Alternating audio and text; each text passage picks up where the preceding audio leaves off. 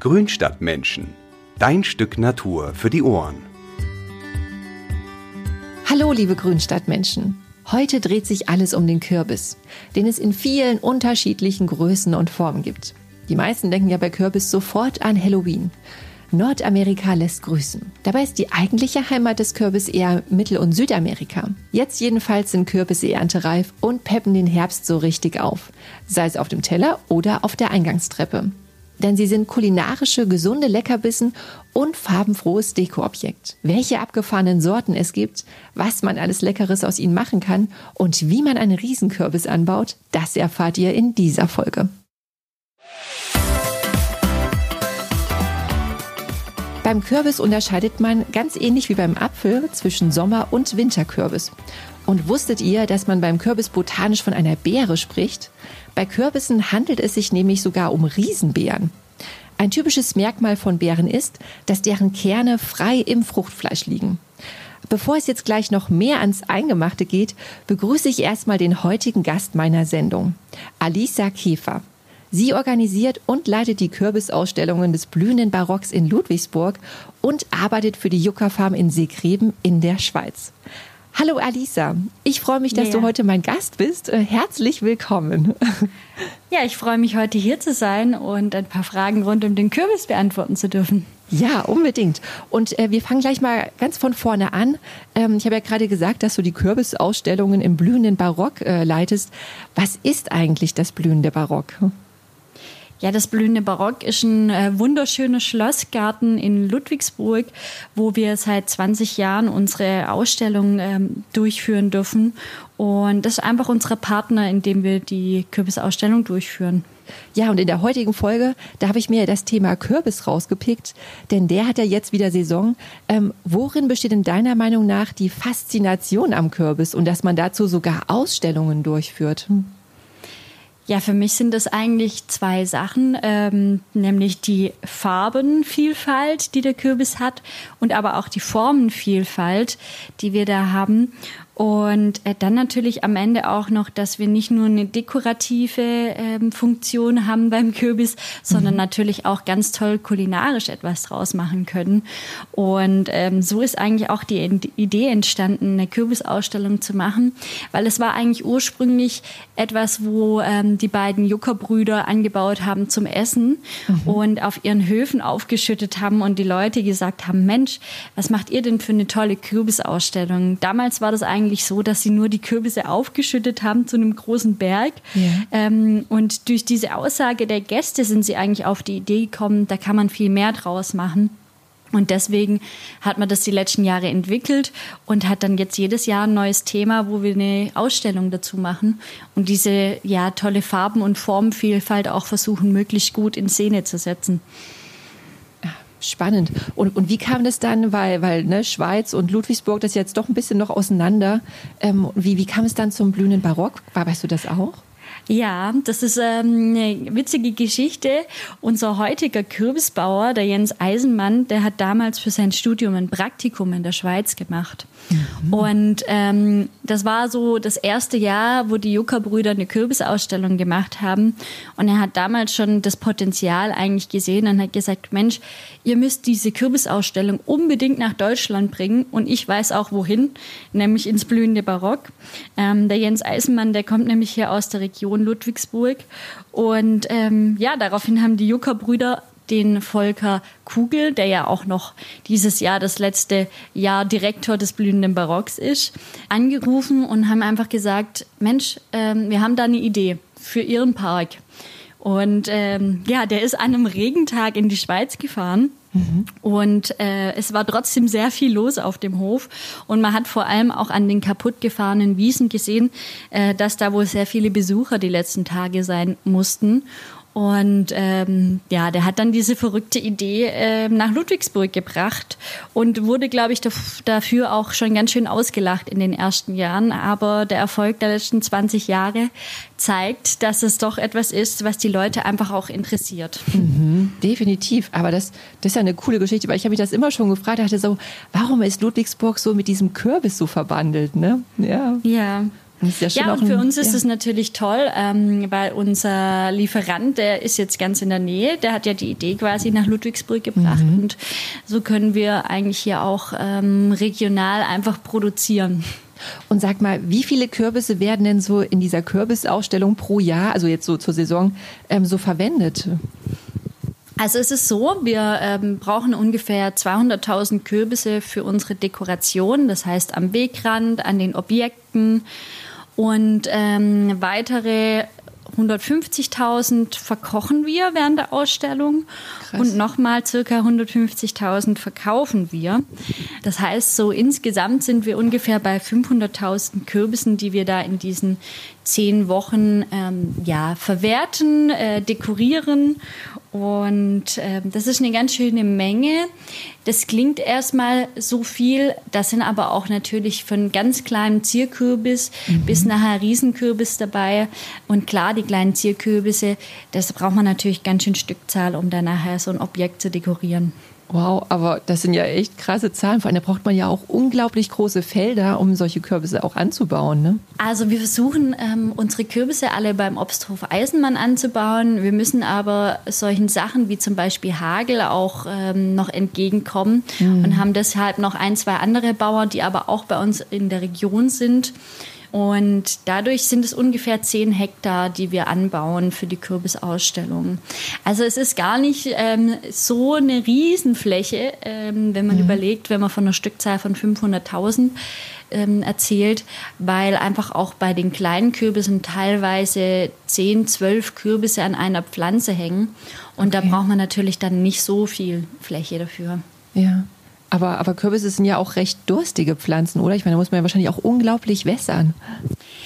Also tatsächlich ist es bei uns so, ähm, unser Bauer wässert nicht dazu, also er lässt, mhm. überlässt es der Natur. Der Kürbis ist ein ziemlicher Überlebenskünstler.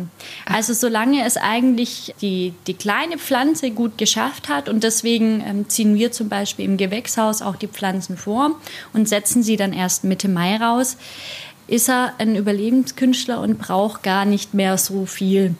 Was die Kürbispflanze macht, wenn man ihr weniger Wasser gibt, ist weniger Früchte ansetzen. Und das mhm. ist so ein bisschen dieses Spiel, das man einfach äh, da betreiben muss. Aber wir sind da eigentlich so und auch unser Bauer, dass wir sagen, mit möglichst wenig also auch kein Dünger oder irgendwelche Spritzmittel ran, ja, ja. Ähm, sondern einfach dieses Naturprodukt Kürbis ähm, so verarbeiten, wie es auch kommt. Hm, das ist ja definitiv ein guter Ansatz, das so ne, den, den Bio-Kürbis anzubauen quasi. Ja. Richtig, ja, das ist eben ähm, auch der Gedanke, äh, dass wir ihn nachher einfach gerne weiterverwerten würden, also auch noch nach der Ausstellung es ist einfach so, es ist ein Naturprodukt und wir arbeiten dann eben auch mit dem, was kommt. Das heißt, wir haben zwar eine Wunschvorstellung zum Beispiel auch für unsere Objekte, mhm. welche Farbe da zum Beispiel ran soll, aber wenn es das einfach in einem Jahr dann nicht gibt, weil er nicht gut gewachsen ist, dann sind wir flexibel beim Aufbau und überlegen uns was anderes.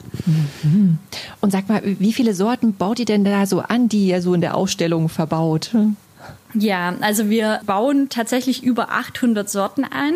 Wow. Wir haben ja auch eine sogenannte Sortenschau und äh, versuchen da jedes Jahr einen neuen äh, Rekord zu knacken. Ähm, die letzten zwei Jahre ist uns leider nicht ganz gelungen, den Weltrekord zu knacken, aber wir sind wieder dran, ähm, haben ihn trotzdem inne, den Weltrekord. Okay, ähm, aber wir versuchen uns natürlich selbst immer zu schlagen. Ähm, für die Dekoration nutzen wir, sage ich jetzt mal, so ungefähr 30 Kürbissorten, mhm. äh, die mhm. dafür interessant sind. Und die sind eben ausgewählt nach Haltbarkeit, nach Farbe, nach Größe Größe und sie müssen sich natürlich auch ganz gut behängen lassen, so nennen wir das, wenn wir die Kürbisse mhm. an ein Objekt anbringen. Ja. Und dafür ist es einfach wichtig, dass sie einen Stiel haben, der sehr gut austrocknet. Ah. Solche Kürbisse bringen wir nämlich an das Objekt an, indem wir durch den Stiel ein Loch bohren okay. und da dann einen Kabelbinder durchziehen und das an unsere ähm, Grundobjekte, die der Künstler Petruge für uns im Winter mhm. dann schon äh, vorbaut, quasi dranhängen. Wow, das ist ja, ja richtige Handarbeit, die ihr da Ja, also es ist tatsächlich ähm, sehr viel Arbeit. Wir haben Gott sei Dank immer ähm, gute Unterstützung dann äh, von Schüler und Studenten, die uns da beim Aufbau helfen. Ach, cool. ähm, ja, kriegen da auch immer total positive Rückmeldungen, ähm, sowohl von den Besuchern als auch von den Mitarbeitern, dass es unheimlich viel Spaß macht. Und es ist einfach toll zu sehen, wie da, ich sag mal, dieses leere äh, Stahlkonstrukt mhm. drunter steht und dann nachher so eine bunte Kürbisfigur rauskommt. Wenn man da dann ähm, ja zwischen 2.000 und 5.000 Kürbissen eigentlich nachher an ein Objekt dran gehängt hat. Das dauert ja schon so eine Zeit, ne? bis da so ein Objekt fertig ist. Ja, also es ist so, ähm, meistens arbeiten zwei bis vier Mitarbeiter an einem Objekt mhm. und ähm, das so circa ein Tag. Wir haben natürlich ein bisschen unterschiedlich große Objekte. Also wir haben auch Objekte, die sind vielleicht mal in einem halben Tag fertig. Andere brauchen fast zwei Tage. Wir haben mal vor ein paar Jahren äh, das Thema Schweiz gemacht oder Bergwelten. Ähm, natürlich als Schweizer Firma haben wir gedacht, wir müssen unbedingt das mal umsetzen ja. und haben die Idee gehabt, das Matterhorn nachzubilden. Wow. Ähm, da waren 20.000 Kürbisse dran. Das haben wir dann aber auch ganz schnell wieder eingestellt, in solchen Dimensionen zu ja. denken. Das ist dann einfach doch ein Aufwand, ähm, der sehr, sehr groß ist. Aber es gibt tolle Bilder davon und ähm, einmal muss man sowas gemacht haben. Oh, das glaube ich. Sehr cool. Und sag mal, was ist eigentlich das Thema dieses Jahr? Ja, dieses Jahr haben wir das Thema Kürbisdschungel. Uh, und cool. ähm, ja, da gibt es ganz tolle Objekte, wie zum Beispiel einen Riesenaffen, es gibt einen Leguan, es gibt einen Forscher mit einer großen äh, Lupe, der dann verschiedene kleine Tiere anschaut. Also wir haben versucht, das Thema ziemlich breit abzudecken, mhm. so dass für jeden auch was dabei ist. Zum Beispiel für die Kinder haben wir auch Balu und Mokli. Ja, weil wir einfach auch ein Familienausflugsziel sind und mhm. dann versuchen wir das einfach abzudecken, dass jeder so seine Lieblingsfigur finden kann. Und ähm, sag mal, okay, das ist wahrscheinlich eine Frage, die hast du schon ganz oft gehört. Hast du denn eigentlich so ein Lieblings, eine, eine Lieblingskürbissorte? Äh, ja, die Frage höre ich tatsächlich sehr häufig. Ich muss sagen, ich habe, glaube ich, jedes Jahr eine neue Lieblingssorte. Aha. Es ist einfach so, der Kürbis ist so vielfältig. Ja. Und wir sind natürlich da auch jedes Jahr dran, neue Sachen zu entwickeln und auszuprobieren. Aber in diesem Jahr ähm, würde ich fast sagen, dass das ähm, der Delicata-Kürbis ist. Das ist so ein mhm. ja, länglich grün-weiß gestreifter Kürbis. Sieht ein bisschen aus wie eine Banane fast. Ach, und der ist super schön nussig und lässt sich zum Beispiel auch roh sehr lecker essen. Ach, aber echt? eignet. Krass. Ja, genau. Mhm. Also ist, glaube ich, was, was viele auch gar nicht wissen, dass Kürbis auch roh gegessen werden kann. Mhm. Ähm, ist auch sehr gesund ähm, roh. Und wenn man den einfach zum Beispiel ähm, mit einer Gemüsehobel klein raspelt, dann hat man da so einen richtig schönen Snack. Und beim Delicata ist es aber auch wiederum so, dass der super auch schmeckt, wenn man ihn zum Beispiel einfach nur halbiert und in den Backofen schiebt für 20 Minuten und dann einen schönen Kräuterquark oder sowas dazu macht. Das ist so ein richtig schön nussiger Geschmack und ja, der ist dieses Jahr so ein bisschen mein Favorit. Ah, spannend. Und die, die, diese vielen Sorten, die ihr da habt, wo, woher bekommt ihr denn da das Saatgut oder die Samen irgendwie? Das ja, also wir sind eigentlich da immer dabei, uns zu informieren und weltweit mhm. zu schauen, was gibt es denn Neues. Okay. Wir haben auch einen äh, Mitarbeiter, der aufgrund, ähm, de, dass er mit einer Taiwanerin verheiratet ist, relativ gute Connections ähm, ja, in die asiatischen Länder hat, weil Kürbisse sind ja tatsächlich viele neue Sorten, dass sie ähm, dorther kommen, einfach aus dem asiatischen Bereich. Mhm. Und dadurch sind wir eigentlich immer ziemlich up-to-date, was es es so Neues gibt und haben da unsere Connections, wo wir unser Saatgut dann auch herbekommen, wo wir mal in dem ersten Jahr kleine Mengen testen, ähm, auch mhm. schauen, wie die Kürbisse sind. Und dann tun wir es natürlich hier weiter produzieren, wenn das was für uns einfach ist. Ja. Was sind denn so die, die außergewöhnlichsten Kürbissorten für dich? Also neben dem Delicata, den du jetzt gerade schon genannt hast? Mhm. Ja, also ich glaube, den roten Hokkaido, den kennen ja wahrscheinlich viele. Genau. Ähm, Was manche vielleicht nicht wissen, ist, dass es auch einen grünen, einen blauen und einen weißen Hokkaido gibt. Was, echt? Ähm, Krass. genau. Und die haben genau wie der rote Hok- Hokkaido den Vorteil, dass die Schale sehr schön weich wird. Also es gibt ja so ein bisschen immer wieder ähm, das Gerücht, dass man nur beim roten Hokkaido die Schale essen kann. Das ist tatsächlich nicht so. Äh, es ist sogar so, dass alle guten Inhaltsstoffe unter der Schale beim Kürbis sitzen. Das ist wie beim Apfel, wenn man ihn schält, dann nimmt man eigentlich das Gute weg. Und ja, diese Hokkaido-Sorten sind halt Sorten, wo sich die Schale sehr schön weich kocht. Bei allen anderen Kürbissen können wir auch die Schale dran lassen, aber es ist so ein bisschen die, eine Frage des Mundgefühls. Also ob ich das mag, dass halt da vielleicht noch so ein bisschen festere Schale dran ist.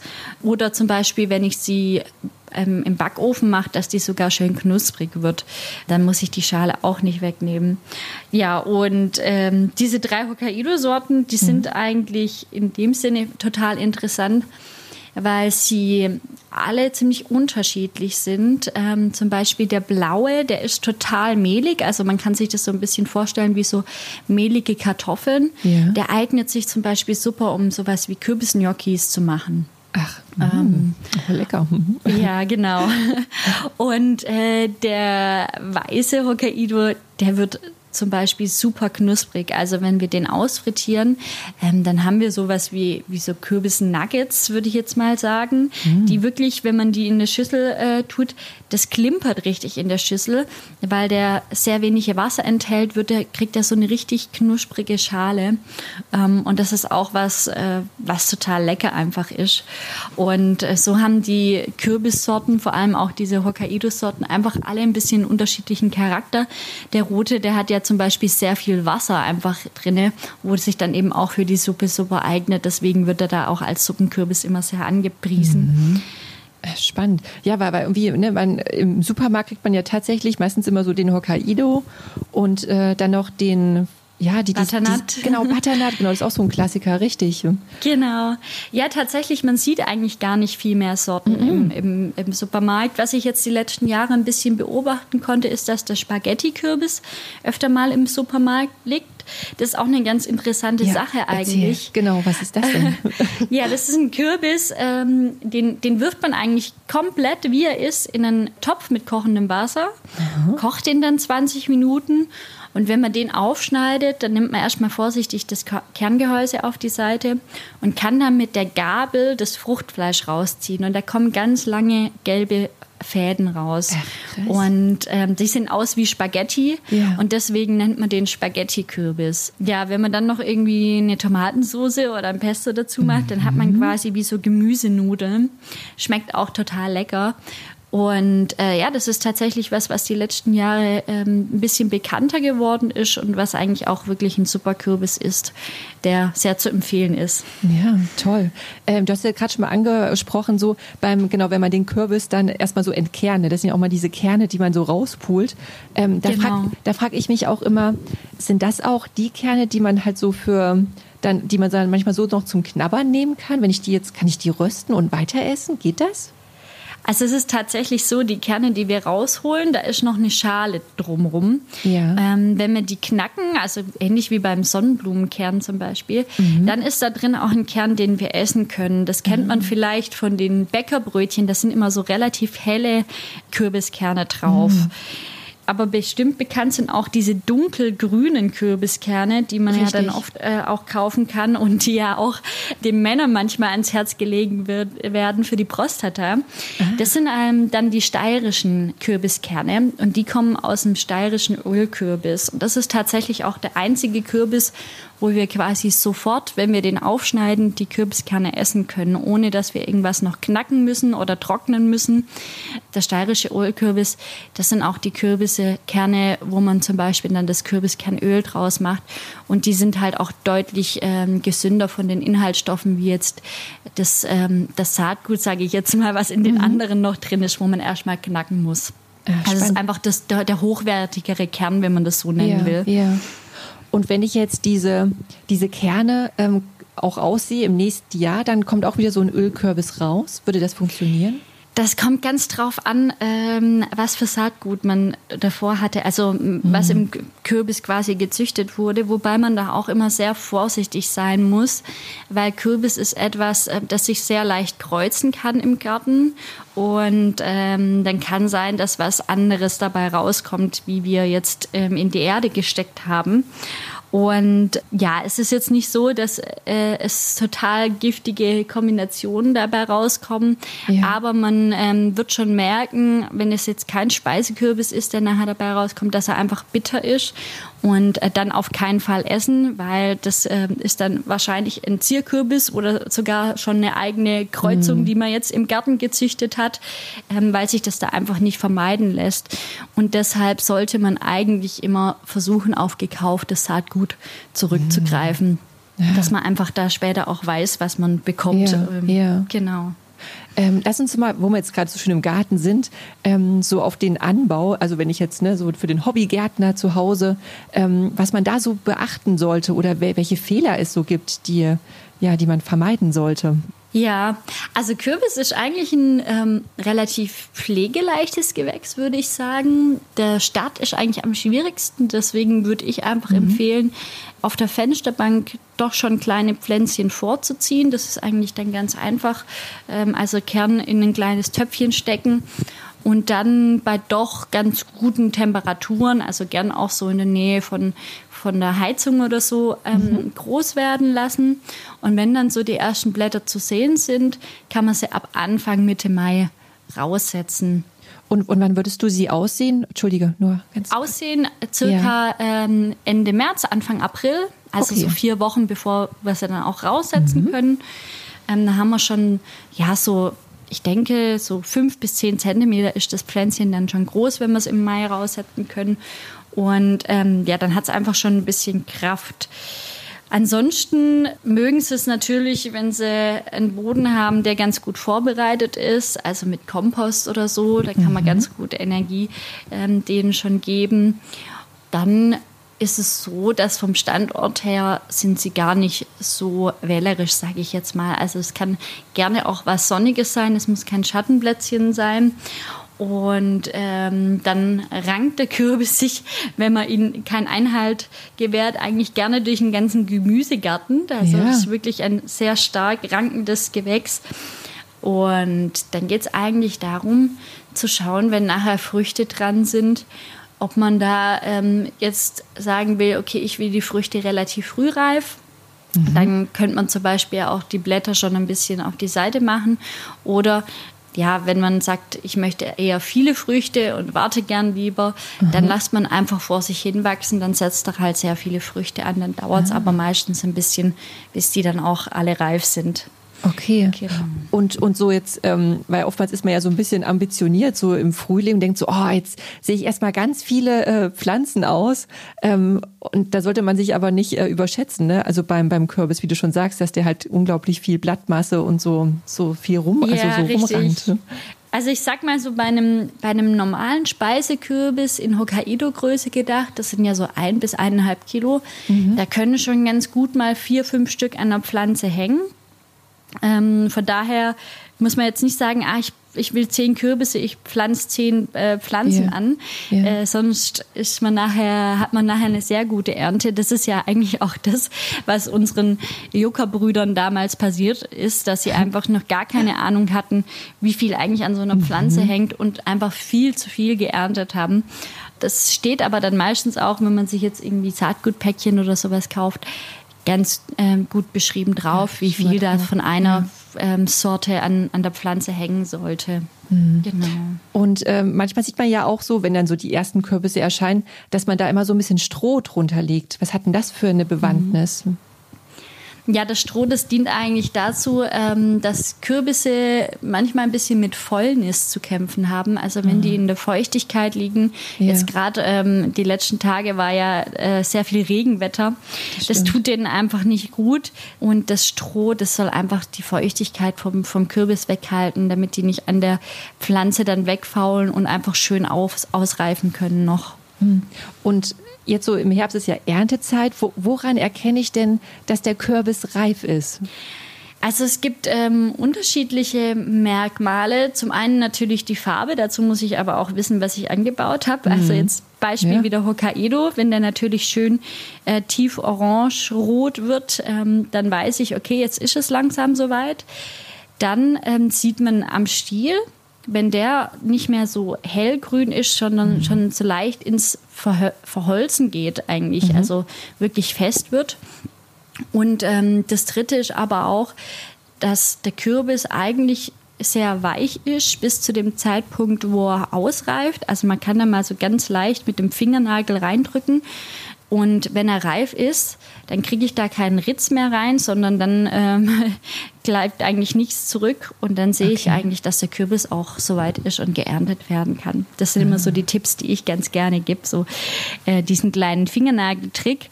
Natürlich ähm, sollte man den Kürbis nicht anritzen oder so, weil wir wollen ja auch, dass er möglichst lang haltbar bleibt. Mhm. Aber das schafft er dann ganz gut, dass er das auch wieder ähm, wegarbeitet, genau. Und genau, und äh, genau zum Thema Haltbarkeit oder so zum Lagern. Also ich habe gelesen, es gibt Sommer- und Winterkürbisse.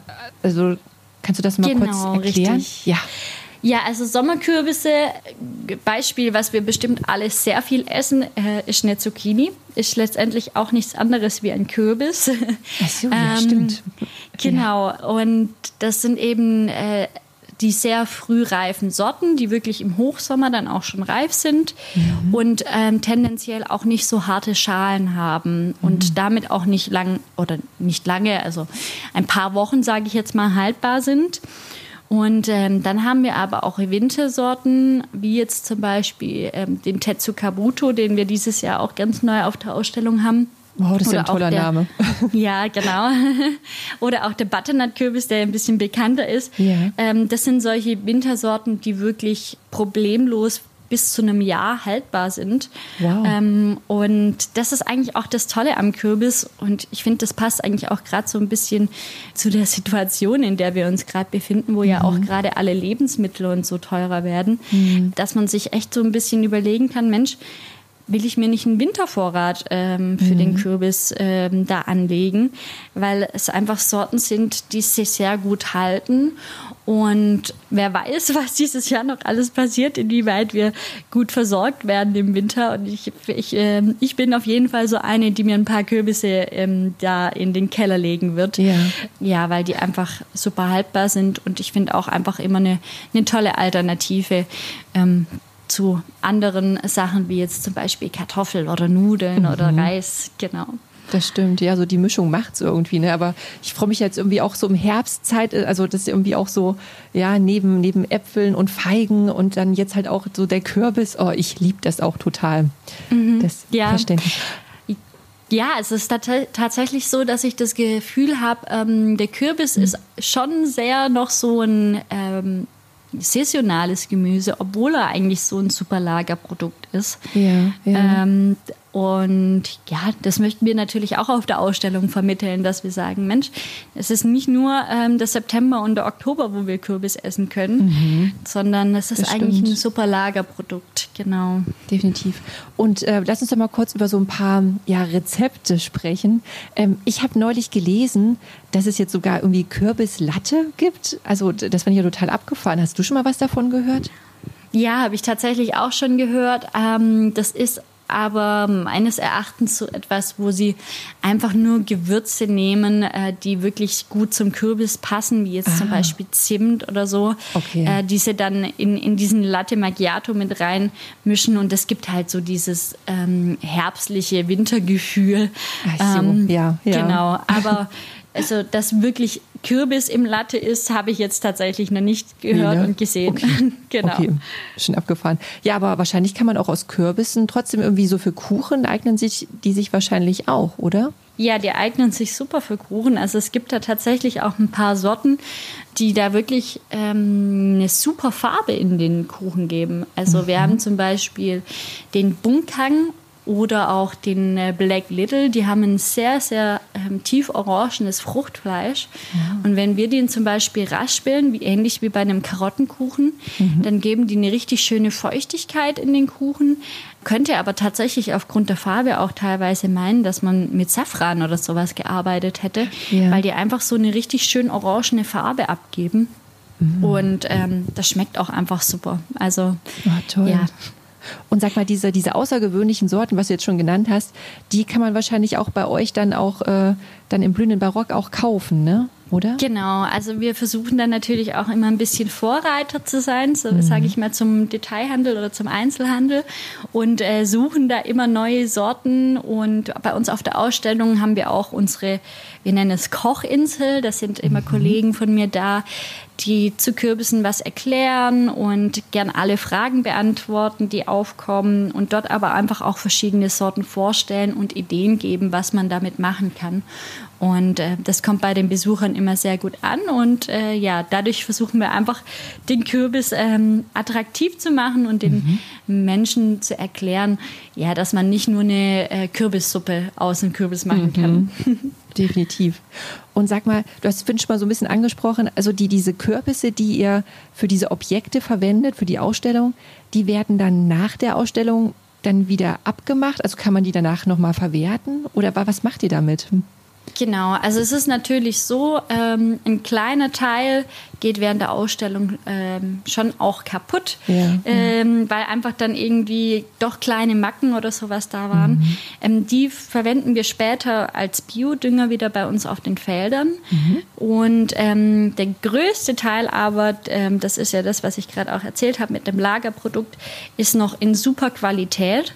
Und den verkochen wir am Ende der Ausstellung und äh, machen zum Beispiel sowas wie Kürbischutney mm. oder äh, Kürbissuppe dann draus, ähm, wo dann das nächste Jahr einfach bei uns in den Regalen ist. Und wir versuchen eigentlich so gut wie möglich alle Kürbisse zu verwerten, so dass wir da kein Food Wasting haben. Mhm. Ähm, es ist auch so, dass bei uns am Ende der Ausstellung ähm, Organisationen herzlich eingeladen sind, zu kommen und sich Kürbisse zu holen. Also wie zum Beispiel die Tafel oder Kindergärten, die kommen dann sehr gerne vorbei und holen sich da noch was. Wir haben das in den ersten Jahren tatsächlich so gemacht, dass wir das komplett für die Öffentlichkeit aufgemacht haben. Das haben ja. wir aber dann leider sein lassen müssen, weil die Leute uns so völlig überrannt haben. Wahnsinn. Ähm, aber so ist es eigentlich, dass wir nachher unsere Kürbisse doch alle wieder verwenden und dann einen ganz guten Kreislauf haben. Mhm. Und das ist ja auch das Schöne, was ich vorher gesagt habe. Erstmal haben wir was ähm, fürs Auge, die Farben- mhm. und Formenvielfalt und später können wir sie dann noch eben kulinarisch verwerten. Toll, nee, tolles Konzept. Das hört sich echt sehr, sehr schlüssig an. Ja, finde ich gut. Und äh, ein Phänomen, von dem ich auch immer wieder lese, sind ja diese Riesenkürbisse. Ne? Und ich glaube, bei, bei euch gibt es doch auch so, so, so Wettbewerbe, wo so Riesenkürbisse auch genau. ähm, prämiert werden. Ne? Ja, wir haben immer in den ersten beiden Oktoberwochen die deutsche und die Europameisterschaft im Kürbiswiegen bei uns auf der Ausstellung. Da freuen wir uns wirklich immer sehr, dass wir da Gastgeber sein dürfen. Ja, ja Riesenkürbisse. Du hast vorher schon irgendwie in der Einleitung gesagt, ähm, dass äh, Kürbis eine Beere ist. Ja. Kürbis ist tatsächlich die größte Beere der Welt. Ähm, wir haben letztes Jahr den Weltrekordkürbis bei uns zu Gast haben dürfen. Okay. Unglaubliche 1226 Kilogramm hat dieser Kürbis letztes Jahr auf die Waage gebracht. Crazy. Und äh, ja, da sind wir natürlich oh. sehr, sehr gespannt, ob wir dieses Jahr vielleicht nochmal ähnlich Großes bekommen oder ob das, äh, dieser Rekord geschlagen werden kann.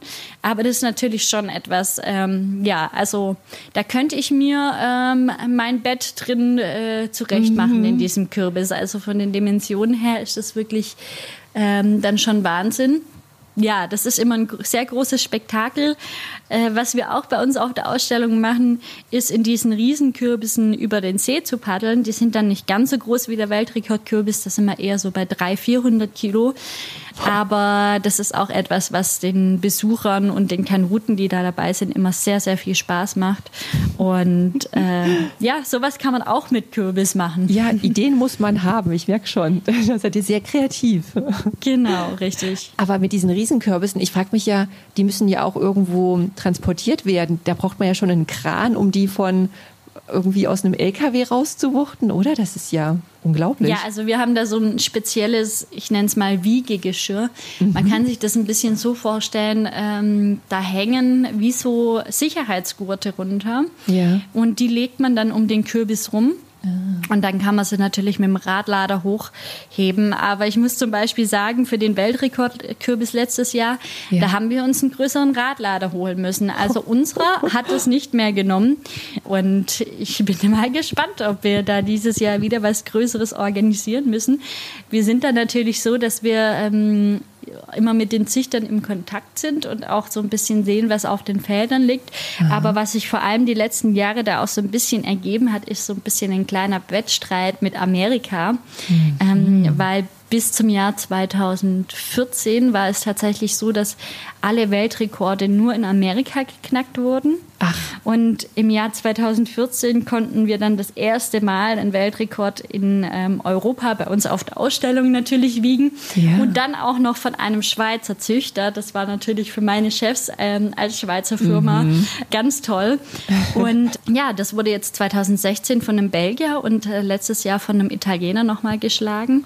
Und ähm, da ist jetzt schon immer so ein bisschen ähm, das Thema, oh, werden die Amerikaner mhm. es mal irgendwann wieder schaffen, die Europäer zu überholen? Ja. Und ja, ist ja immer ganz witzig, wenn man da so in dieser Kürbis-Family, wie ich es nenne, drin ist. Und ähm, ja, das ist einfach irgendwie schön zu sehen, wie die Züchter sich da aber auch gegenseitig zum Beispiel mit Saatgut dann helfen mhm. und äh, sich Tipps geben. Also das ist eine ganz schöne Community da, die Riesenkürbiszüchter.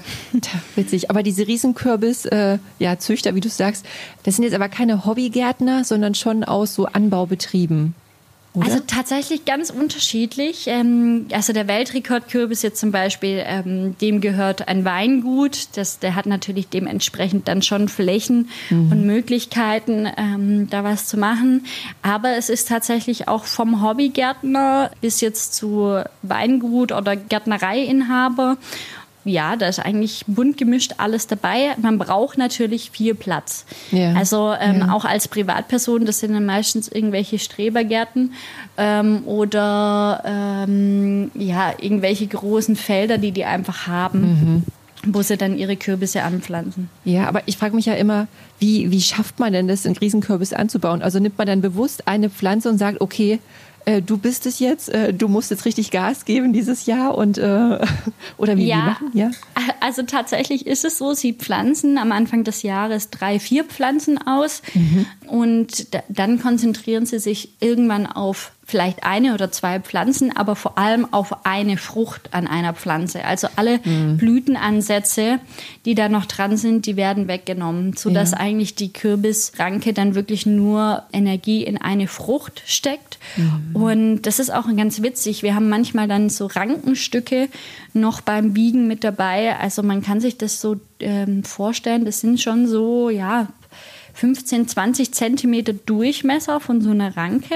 Wow. Und da fließt natürlich das Wasser durch. Ja, ja. Was man eigentlich kaum glauben kann, so ein Riesenkürbis, der braucht nicht länger als ein Hokkaido-Kürbis, um zu wachsen. Also das Echt? sind auch so 90 ja. bis 100 Tage. Also man kann es eigentlich kaum glauben. Das sind teilweise 20, 30 Kilo, die der am Tag zunimmt. Also man kann dem wirklich wow. beim Wachsen quasi zuschauen. Definitiv. Ja, aber sowas, da würde man wahrscheinlich nicht auf die Idee kommen, den jetzt hier zu Halloween irgendwie auszuhöhlen.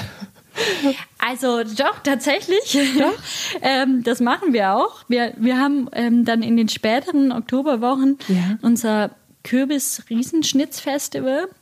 Da haben wir ähm, Künstler da, die gegeneinander ähm, antreten dürfen, indem mhm. sie so einen Riesenkürbis ähm, schnitzen. Ach, wirklich? Da wünschen wir uns eigentlich immer, dass sie passend zum Thema, also dies ja zum Thema Dschungel, ja. etwas schnitzen.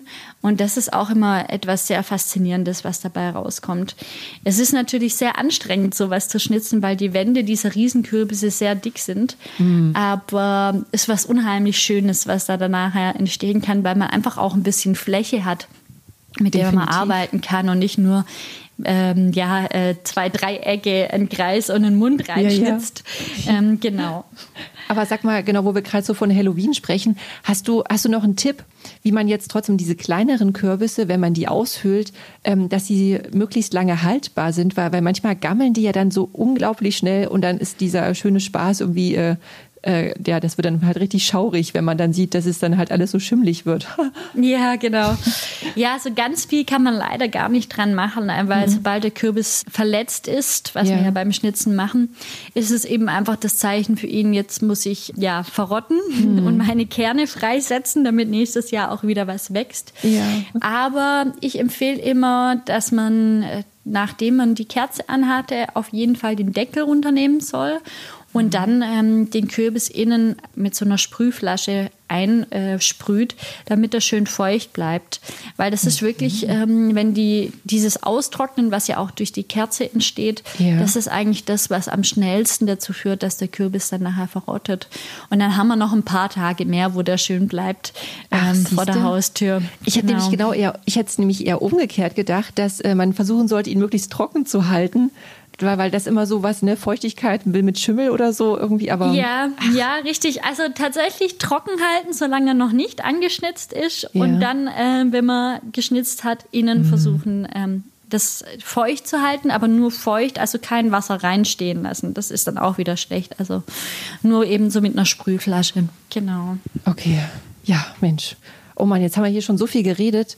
Äh, ich glaube, wir sind jetzt eigentlich schon fast am Ende unserer, unserer Folge. Also ich fand es jetzt super interessant, äh, mich mit dir zu unterhalten, Alisa. Ja, hat ähm, mir auch Spaß gemacht. Ja, und äh, genau, hast, baust du eigentlich selbst auch Kürbis im Garten an? Ich habe tatsächlich auch Kürbis bei mir im Hochbeet sitzen. Mhm. Eigentlich ist es so, dass ich da jedes Jahr so ein bisschen eine neue Sorte ausprobiere, mhm. weil ich bin ja bei uns auf der Ausstellung auch ganz gut versorgt. Aber so mal ein bisschen was Neues testen, das ist dann so bei mir im Garten immer möglich. Ja, genau. Ja. Spannend. Also ich merke schon, du liebst das Thema äh, durch und durch. ja, also ähm, es ist tatsächlich ähm, etwas ähm, geworden, äh, wo man wirklich wirklich ja, Herzblut reinsteckt mhm. und wo jedes Jahr auch wieder darauf hingefiebert wird, wann die Herbstzeit ist und was auch unheimlich viel Spaß macht. Genau. Das merkt man. Ja, dann, dann sage ich mal vielen herzlichen Dank, äh, dass du hier so, so, so tapfer meine Fragen beantwortet hast. Und ja, Sehr dann sage ich mal, und dann sage ich mal, komm gut durch den Herbst und genieß noch die, die tolle Kürbissaison. Ja, vielen Dank. Schön, dass ich heute da sein durfte. Ja, mach's gut. Wenn euch noch was zum Thema Kürbis eingefallen ist, dann schickt uns doch eure Fragen und Fotos über Instagram oder per E-Mail. Vielleicht habt ihr ja auch einen Riesenkürbis im Garten. Die Adressen findet ihr wie immer in den Show Notes. Und wenn ihr stets auf dem Laufenden bleiben wollt, dann könnt ihr diesen Podcast auch abonnieren und verpasst keine neue Folge mehr. Es gibt uns bei Spotify und Apple Podcasts. Und wenn euch dieser Podcast gefällt, dann lasst uns gerne eine Bewertung da. Bis zum nächsten Mal. Lasst euch den Herbst schmecken. Tschüss, eure Karina.